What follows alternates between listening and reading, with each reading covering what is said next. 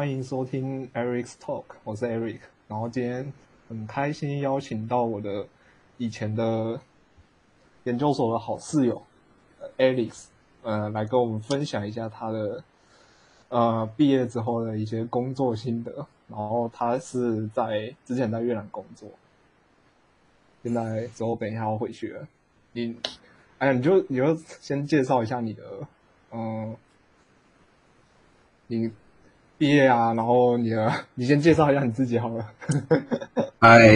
哎呀，难得我好久好久没有跟文瑞这样子在周末好好长谈，跟 Eric 在周末好好长 畅谈一下。没错啊，就是对啊。哎，想一想哇，七七月也快要结束了。那最近啊，因为 Eric 一直都。我们都毕业三年了，大家出社会也差不多也都有两两两到三年的时间，想说大家来做一点有意义的事情，就跟他一起来录录一些录一些音频啊，然后分享给大家。现在聊一聊，啊，像我们这种出了社会两三年的新鲜人，都经历了一些什么？那像我的话，因为我我跟 Eric 是研究所的室友而已啦，但是我跟他的专业。还是还是差了十万八千里。我是学，我是文科毕业的，我是社会科学的硕士。以前念的主要是呃亚太区域研究啊，比较多的是 focus 在呃亚太各国的政府与政治啊，还有这个各国之间的国际经贸关系。那之后毕业，二零一八年毕业之后先去当兵。那隔年二零一九年我就到。电子代工厂人保去服务了，那其实也没有说做很久，因为呃很多原因呐。我我二零一九年四月的时候到职，一开始是先到昆山那边去，那后来辗转又被那呃又被主管调到越南，那直接投入营运。越南当时那边是比较新的营运单位、事业单位。所以很多东西还比较不成熟，一去的时候做的还是比较手忙脚乱，那管理也还是整个的品质还是比较低落啊。所以做到二零一九年底的时候，其实就有一点点萌生退役了。对啊，那那时候刚刚好啦，家里也有发生一点，呃，家家里也有一点点事情，就是家家人身体健康有一些问题啊。那后来想了一想之后，我二零二零年。我就先离开人，二零二零年初我就先离开人保了。那刚好那时候疫情也爆发，那我当时就也一直在想说自己可以怎么办啊？因为年年初爆发，那当时找工作也不容易，所以我去年年初的时候，我先过完年之后呢，我就在河内那边先留下来学了两个月的语言啦。嗯，其中也是一直想办法。一直找机会看有没有办法留在当地工作，但但是因为我，呃，条件也没有说到那么好嘛，毕竟刚出社会，那也就只有当时也是只有快一年的那种。呃，场内的呃常务的管理的经验，所以找工作还也还是比较困难。那而且越南那边的签证也是说，基本上工作是要满三年才比较好，才会核发工作签证，不然的话都是用商务签证，一直一直续签的方式才能够留在当地。所以去年呢，在各种原因之下，求职也不是说很顺利，所以年终的时候六月就回来台湾。那回来台湾也是跌跌撞撞啊，直到去年年底才到丰甲，丰甲大学那边又刚好有跟到一位老师做科技管科技部的科技部的研究计划，呃，一直做到上个月左呃上个月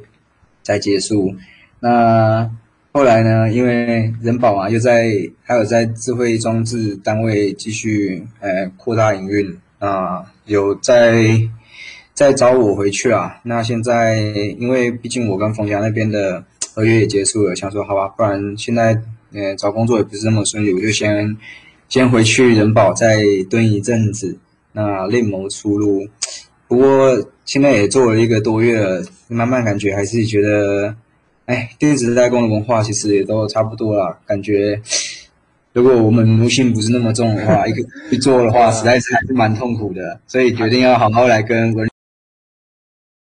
跟我朋友好好聊一聊我们现在当前的这个台湾的为什么这个。呃职场的环境啊，为什么会这么的糟糕啊？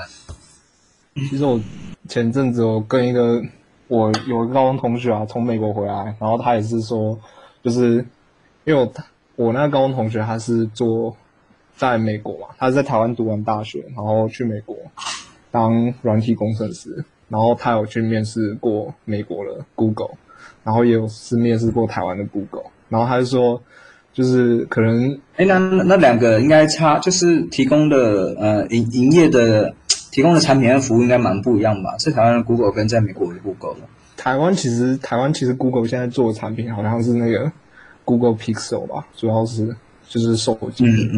硬体那一块。可是我同学说，他好像也有做云端之类的东西，他没有他没有尝试过那种比较软体方面的嘛？对啊，可是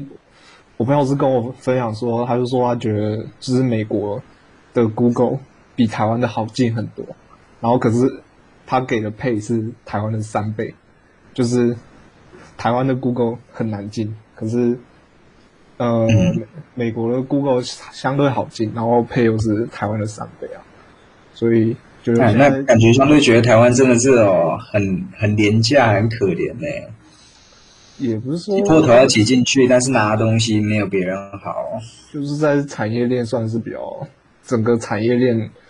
就是在产业链比较下游啊，没办法，因为我们的产业还是帮别人代工比较多。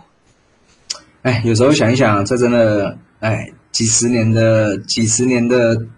台湾好像都还没特别转型成功啊，所以一直停留在过去的阶段，导致我们这一代人可能，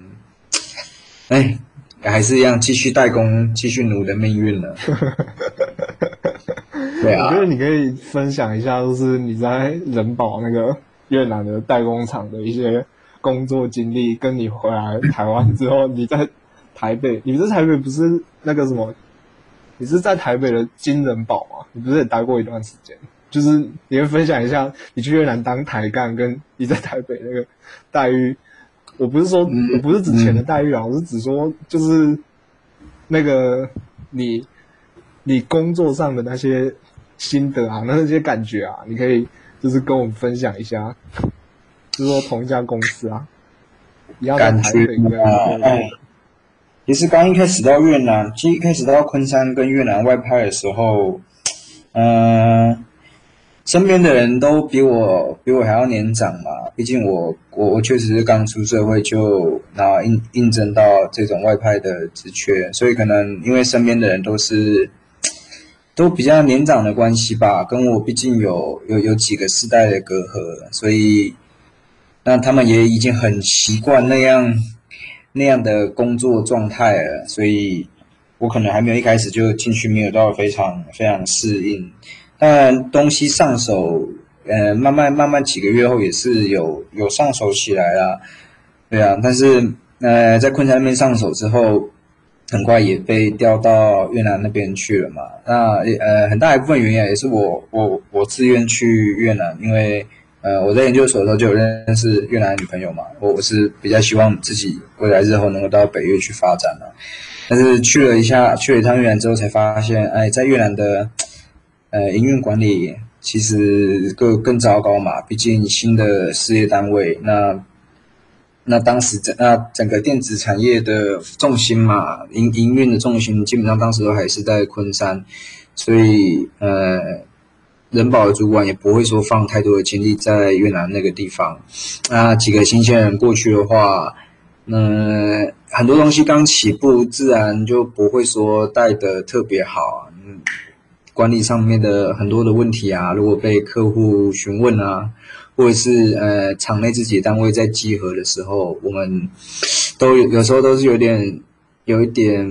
呃，不知道该如何应付啊。所以其实那时候到越南的时候，也是遇到蛮多的蛮多的挫折的，被不同的不同的一些单位，然后远端从中中国大陆那边夹夹击，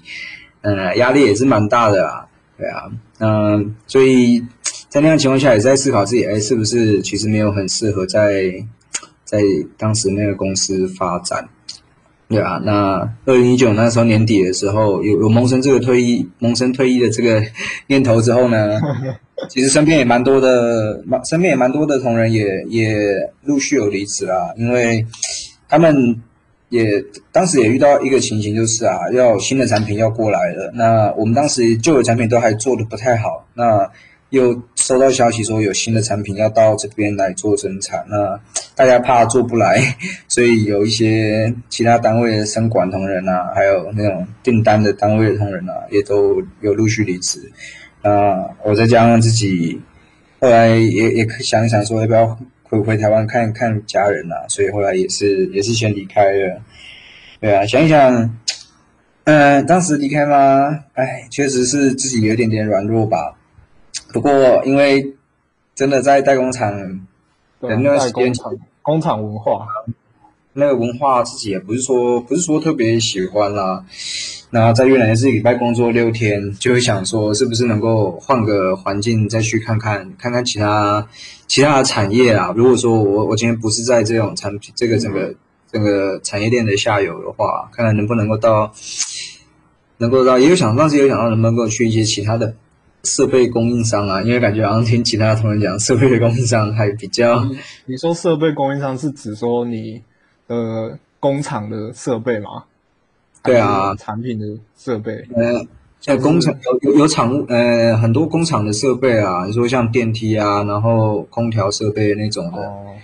对啊，那呃也也材料的供应商也是有在，也当时也有去了解过一下啦。但是如果说真的也是比较大厂的话，大概也是也是蛮超的，对啊，就好像听说设备设备的供应商会稍微比较不会那么超，不会那么劳心费神。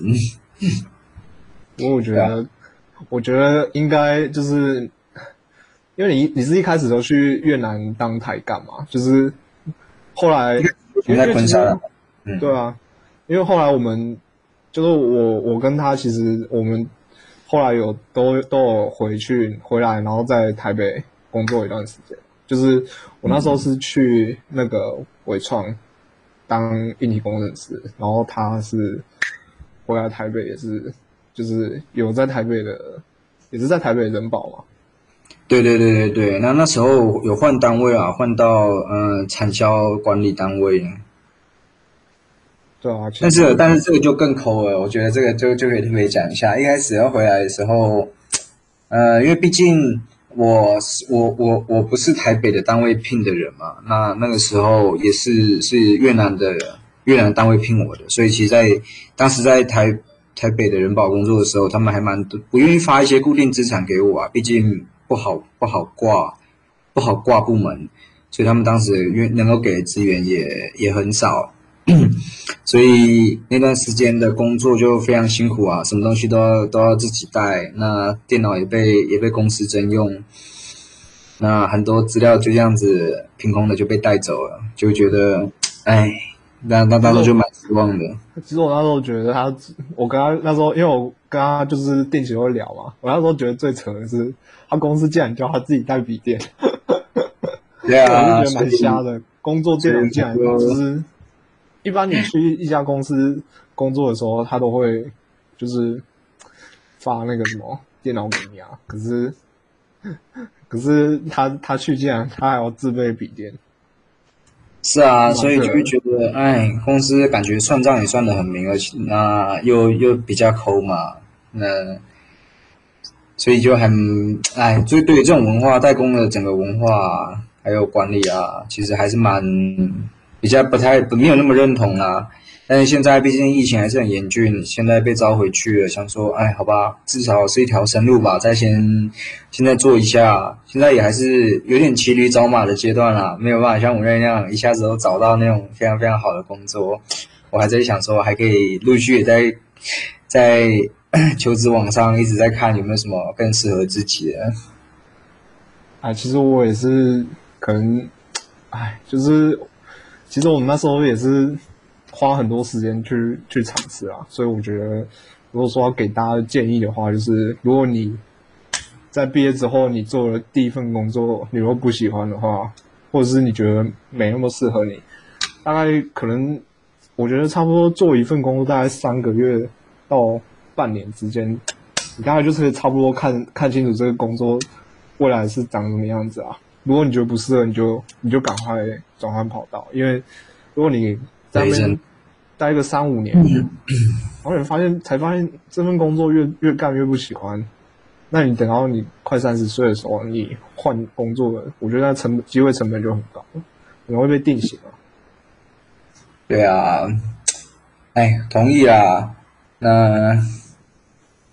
哎，而且而且，哎，其实每每个时代的背景都真的不一样。你说像二零一八年毕业的我们，跟现在今年，的说今年二零二一年毕业的那些毕业生哦，我觉得整个大时空、大环境背景都又又又更不一样了。今年如果说真的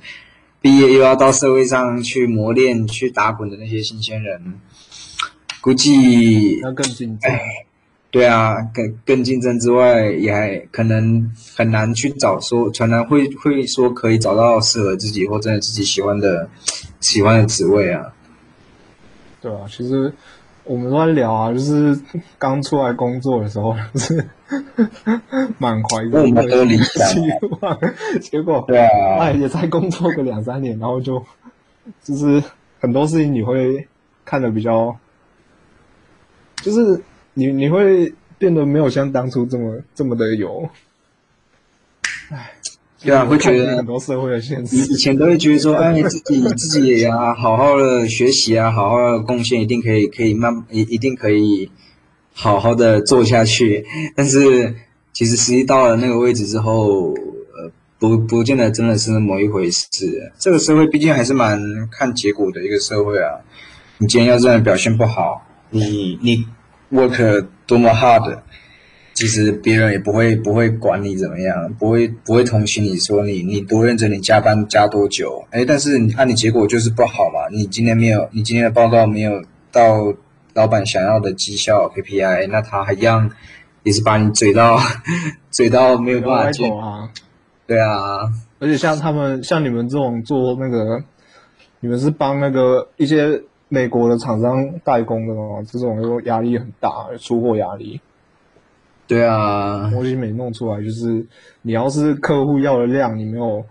你工厂没有做出来，而且而且完全就是夹在两个方面的压力啊，一部分确实就像就像 Eric 刚刚讲的，哎，订单的压力，你必须要进，你必须要准时按准时按照客户的时间出货到他指定的地点。那另外一方面压力还还来自于材料采购，哇，那今天在供应商供供应供给不足的时候，哇，那你工厂内到底要怎么样去调整，就会显得更加困难了。所以代工这个角色真的是很不好做。对啊，就是，诶，可以给之后可能毕业，你有想去呃东南亚的台商的一些代工厂。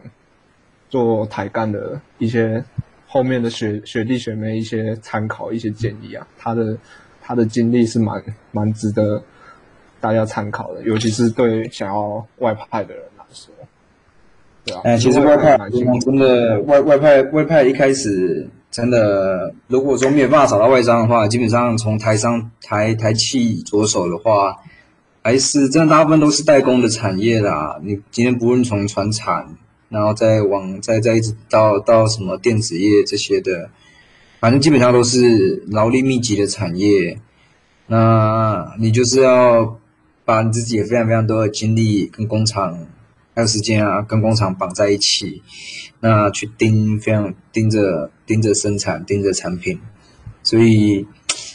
嗯，如果说真的是很很很有心，很很对于生产。很感兴趣的人啊，如果说投入代工，那应该自己会有非常非常多收入了。那我一开始抱持的想法就是有点想说到到东南亚或者是呃到亚太其他地方嘛。当时也想，当时一开始去中国大陆，就有想说要到海外去闯一闯，看看这个，看看一下世界。但真的做了这份工作之后呢，觉得自己没有到非常合适吧。如果说打个分数的话，十分。一到十分的话，我觉得自己跟这个工作适配性大概在，呃，六分到七分而已。对啊，因为这种代工厂啊，毕竟我觉得只要是台商的工厂，都会跟军队有点像，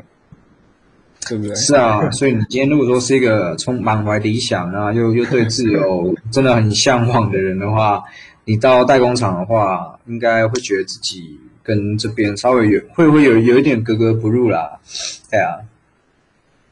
那尤其我觉得现在年轻人真的都自我意识也比较高，也比较有自己的一套理论跟道理啊。所以当你到工厂的时候，看到非常非常多觉得自己觉得不太合理的事情的时候，你就会。那你又很无力改变这些现状的时候，你就会觉得，哎，在你没有办法改变环境的话，你就要设法去去改变一下自己啊，对啊，对啊，就是你不要，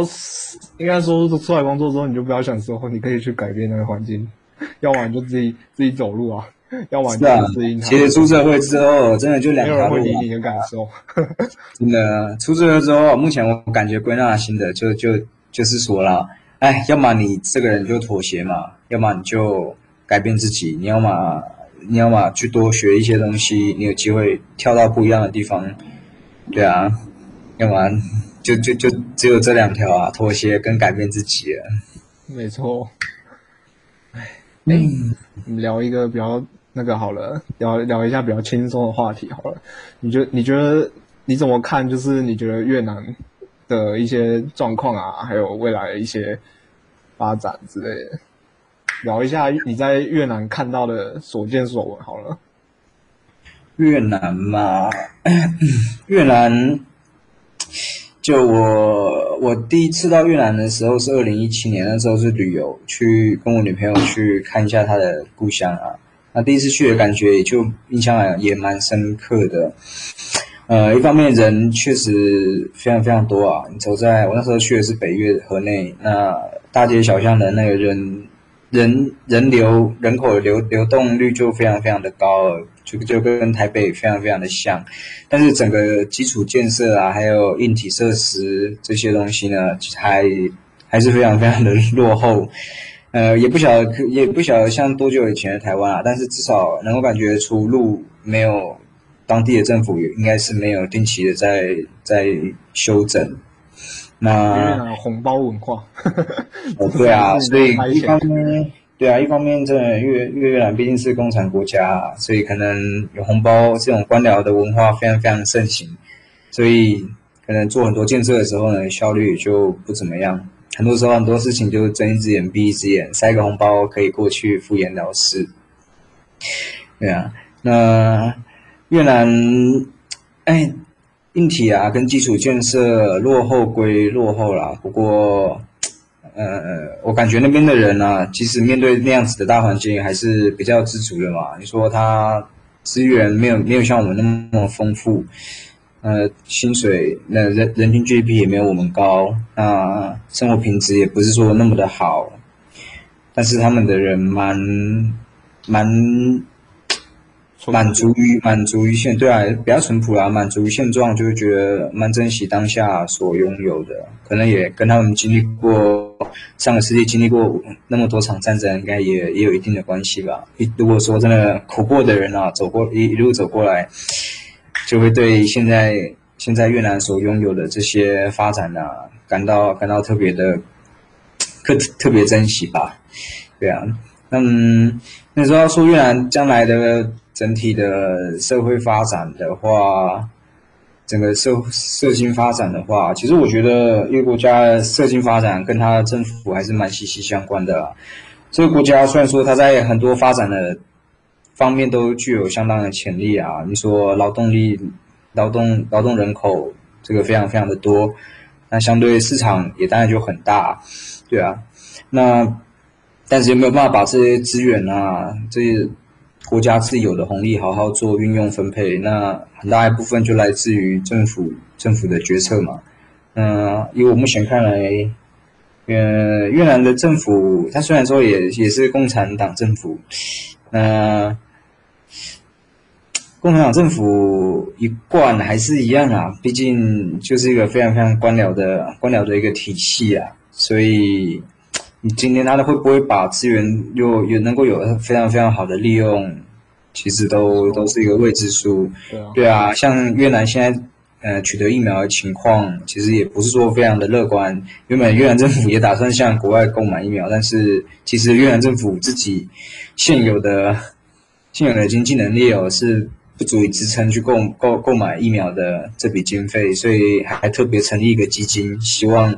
嗯希望民间啊还有各大企业啊，那大家一起能够投入研自己国家也可以研发疫苗或者是购买疫苗，成立了这样一个基金，这蛮能够看出越南政府越南政府在推动非常多重大政策上面其实是。就是心有余力不足啦，他可能真的很想要做，但是他的他是呃，因为整个政府的整个结构的很多的关系啊，他推动不了，所以我觉得越南，呃，在几年在这几年应该可能也会像中国一样吧，不会说进过去几年已经经历了一个蛮高度的成长了，但是现在因为疫情的关系啊，我想应该也是会。慢慢的持续的放缓啦，越南应该也会经历一段阵痛期，可能没有办法再拿到这么多像以前大家讲的，哎，中美在贸易贸易，对啊，就以前都都会觉得说会有这种转单的效应嘛，中国大陆的企业要撤到东南亚去啊，但是现在是看起来东南亚各国陆续失守，那中国大陆在防疫方面做的也是，对啊。有可圈可点嘛，所以以前好像说我们台商在中国那边的代工厂，就是很多都打算要撤到东南亚、越南，可是，哎呀，就是可能会，我觉得可能会慢慢，又可能这个进度会往后延吧。是啊，我也这么觉得。我觉得，毕竟。整个供应链啊，那个产业链在中国大陆生根了那么久了啦，一下真的要到东南亚去把这一整条供应链带起来，应该还是有蛮长一段时间要走的。嗯，对啊，对啊，所以我对越南，你要说经济发展嘛，我也不会说要特别的看好啦，就应该会慢慢的、非常平缓、平稳的这样发展吧，不会有。像之前那样高度发展的情况发生，对啊，但这国家还是不赖啦。到最后，哎，人人嘛，最终生命都会找到自己的出路，国家也会啊。其实今天它经济不发达了，它一样会有自己生存的方式啊。对啊，所以其实不知道，我觉得其实很多事情哦，其实还是。你还是要自己去多尝试、多摸索才知道啊，知道你自己到底想要想要什么东西。刚出来工作，通常都是这样。对啊，那你你你会如果现在呃，就是你会建议大家在就是外派嘛，就是外派的，你讲一下你去东南亚外派的一些优缺点好了。我觉得。现在的话，你要说像今年这个年头要外派的话，我倒也不会说真的很推荐，因为毕竟现在东南亚的东南亚的这个疫情嘛，尤其是像七月中下旬之后，马来西亚还有印尼又持续的开始爆发，那越南是从五月开始疫情又重重新升温，那泰国泰国也是一样啊，陆续有接种疫苗，但是。呃，七月开始之后，情况也是越来越不乐观，所以因为疫情的整个情况还是比较诡谲啦。那你说现在现在如果说要让现在刚出社会的人的那些年轻人，嗯，我觉得如果说现在真的要外派的话，要够强。对啊，一方面你要有相当的勇气，要有相当的勇气，而且你去的话。你假设，比如说像这这一两周，越南越南越平阳省都陆续有很多的成衣啊这些工厂都都已经停工的话，那你你随时都要面临一些很可能比较严重严严峻的情况，你可能也有可能要被抓去隔离，或者是你要面临放无薪假等各种状况，所以在现在这个阶段，我觉得外派。没有说不会说是一个很明智的选择啦。现在这个阶段，不如我觉得应该就是一个休养、休养生息的阶段。对啊，都说穷则不战其身嘛。现在这种阶段，就是好好把自己身体健康顾起来，然后充实把自己充实充实。等整个情况豁达了，再出去闯闯，我觉得反而还比较好啊。对啊，所以你可能现在刚毕业的，然后可能可以在台湾观望一下，找个台场待个可能一两年啊之类的。然后，但是我觉得最终如果你想要有比较好的发展，有机会的话，还是到国外去看一看比较好。有机会的话啦，因为我觉得台湾的池子就这么小，可是台湾的人才很多。是啊，台湾人才那么的多元，那其实真的不见得台湾的这个这个这个职这个工作市场能够满足满足所有的毕业的社会新鲜人啊。那如果说没有办法满足你的时候啊，就要向外去去探索一下，去看看。是啊，其实蛮多人也都是先在台湾可能工作个两三年，有一些。工作经验啊，或者社会经验之后，然后可能才，不管是透过工作的方式啊，或者是透过可能留学的方式，然后到国外，然后再到国外发展这样子。对，对，的确。所以如果说，嗯，因为我觉得其实如果你是一个可能硕士毕业生，然后在台湾，如如果是。文文科的啦，但我没有歧视文科的意思，但是就是说，我觉得在台湾的话，文科的发展真的就是跟可能理理工科的比起来会，是啊，命运命运真的大不同啊，对啊，对啊，所以还是就是可能鼓励大家，如果有机会的话，还是如果你刚好有个海外的机会的话，你就最好可以把握住。当然，你你可以评估一下说你的。就是安全还是最重要的啊！当然，如果你要外派当台干的话，你还是要评估一下，说呃这家公司它给你的安全防护啊啊，或者是一些健康医疗保险啊这些够不够？还有就是说你的可能你的住宿啊、交通啊、伙食啊这些公司有没有帮你安排好？这样子，那评估如果你觉得 OK 的话，其实出去闯一闯也不错啊。如果你真的到最后不适应，回来台湾。呃，也是在履历上也算是一个亮点啦。嗯，的确，但是还是要跟他讲，做事情做事情要有热忱啊！真的，今天做一做，觉得自己如果说真的没有说对这件事情有这个热忱的话，那就要赶快去看看有没有有没有自己更喜欢的事情，那就往那个地方再好好去去发展了。对啊，就是因为当你。呃，其实现在大部分人，大家可能，呃，如果以男生来说的话，毕业，毕业可能都差不多二十五岁嘛，那可能当当兵，现在当兵四个月嘛，当完兵之后可能就快二十六岁了，你等于离三十岁，你大概就剩三到四年的时间可以去探索你的职涯，所以你其实这时间很短，你不觉得我们好像？好像 感觉刚毕业没多久，然后一下就过两年了。对啊，哎，很快，时间过很快。对，现在来回顾一下，就会觉得，哎，其实时间过得很快。但是当下在做的时候很辛苦的时候，都会觉得，哇，怎么怎么会特别久呢？嗯，对啊，其实，哎，很多事情都是相对的。其实念研究所的时候，还是还是蛮开心的，最最开心的时候。对啊。读书的时候，真的以前都不懂得读书的好啊，就会觉得常常会觉得说，哎呀，教授机车怎么样，在论文写不出来怎么样，那样压力。但是其实真的出社会之后，就会发现啊，哎，那些都不是个事。毕竟在也也呃，在念书的阶段啊，你是最能够去去实现自己的时候。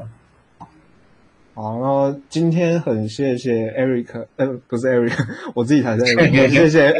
Alice 来接受。啊，来跟我们就是聊聊他在越南的生活啊，然后外派的生活啊，希望可以。其实我做这个频道是希望，如果我们有一些职场上的一些经验啊、经历啊，可以给大家做一个分享啊，做一个交流。那也很感谢他今天啊拨空来，就是来跟我一起录了一段这个节目。好，那我们我看一下我们时间应该差不多啦。那最后，谢谢 Alex 啊！不会不会，有机会的话，还蛮希望还能够再多跟你一起来录这种频道，把自己的见闻啊，还有心得，多跟不同的人分享。好，那我们今天就先大概录到这个喽。嗯，好，谢谢。嗯，我是 Alex。大家拜拜。好，拜拜。